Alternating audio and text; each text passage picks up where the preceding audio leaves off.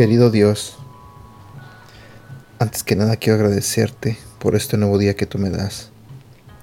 Señor, quiero pedirte que abras el corazón y la mente de las personas que están escuchando este audio en este momento. Te pido, Señor, que seas tú el que les hable a través de este devocional. Y también te pido, Señor, que bendiga sus vidas. En el nombre de Jesús. Amén. El día de hoy quiero empezar este devocional haciéndote una pregunta. ¿Te ha pasado que cuando todas las cosas te salen mal, cuando tú crees que todo está acabado, cuando todo está yendo en tu contra, de repente viene Dios y te sorprende con algo bueno? Cuando tú estabas 100% seguro de que lo que anhelabas no se iba a cumplir y Dios viene y te lo da. No sé si a ti te ha pasado. A mí me ha pasado varias veces. Sé que muchas veces he pensado así, que Dios no me va a dar lo que lo que quiero o lo que le he pedido. De hecho, hoy en día le he pedido muchas cosas a Dios, pero en especial una, y a veces siento que pierdo la esperanza. Cuando yo leí este devocional, reanimó mi esperanza en, en en que debo de creer, debo de confiar, debo tener fe de que Dios me va a conceder la petición que le he estado haciendo últimamente. Vamos a hablar el día de hoy de un tema que se titula El Valle de Sombra de Muerte. Buenos días, mi nombre es Edgar y este es el devocional de Aprendiendo Juntos. Como bien escribió el rey David, aunque ande en valle de sombra de muerte, no temeré mal alguno porque tú estarás conmigo. El valle de sombra de muerte es tan solo eso, una sombra de muerte, pero no es la muerte.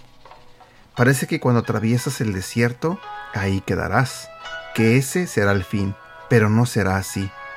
El valle de sombra de muerte es tan solo el camino para la bendición del Señor, porque también dice más adelante, aderezas mesa delante de mí en presencia de mis angustiadores unges mi cabeza con aceite, mi copa está rebosando.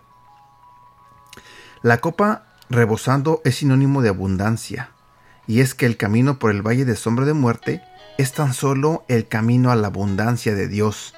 Es cuando Dios multiplica en medio de la escasez, y también lo podemos ver en el libro de Génesis, cuando hubo una gran hambruna por toda la tierra e Isaac quiso ir hasta Egipto en busca de un lugar donde escapar de la hambruna, pero el Señor le mandó que se quedara en tierra de los filisteos y le prometió bendecirlo en esa tierra. Lo bonito de este relato es lo que dice más adelante. Y sembró Isaac en aquella tierra, y cosechó aquel año ciento por uno. Le bendijo Jehová.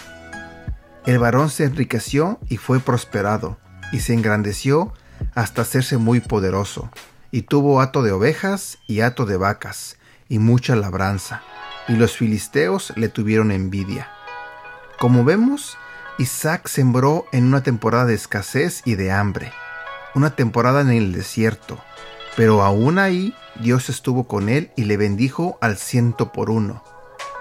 A veces me he preguntado, ¿dónde está Dios cuando paso por una angustia? ¿Por qué no veo que suceda nada a mi favor? ¿por qué no veo lo que tanto le he pedido? Pero que no vea nada no significa que el Señor no lo hará.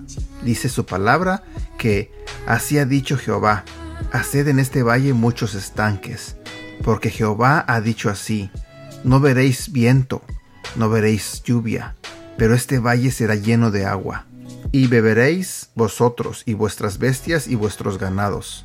Y también dice, Dios no es hombre para que mienta, ni hijo de hombre para que se arrepienta.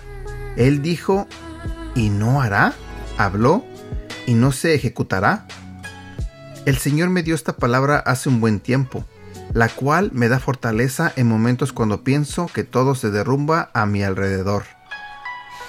Dios es nuestro amparo y fortaleza, nuestro pronto auxilio en las tribulaciones.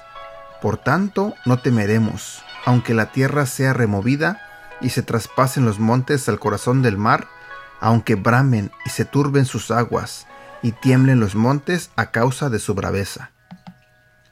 No importa lo difícil de la situación que estemos viviendo, aun cuando los vientos sean muy fuertes, sabemos que Dios no miente y que aún en medio del desierto, Él puede abrir ríos de bendición para nuestras vidas. Amén.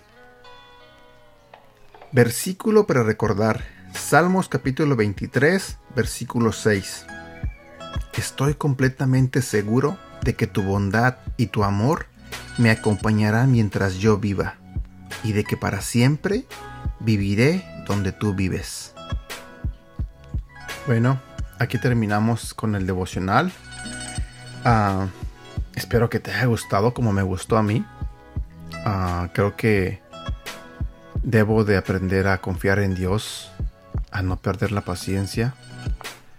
Y como dice el devocional y como dice la Biblia, Dios siempre cumple lo que promete. Siempre. Así que toca tener paciencia y toca confiar en Él y tener fe. Mucha fe. Que tengas un bonito día y que Dios te bendiga.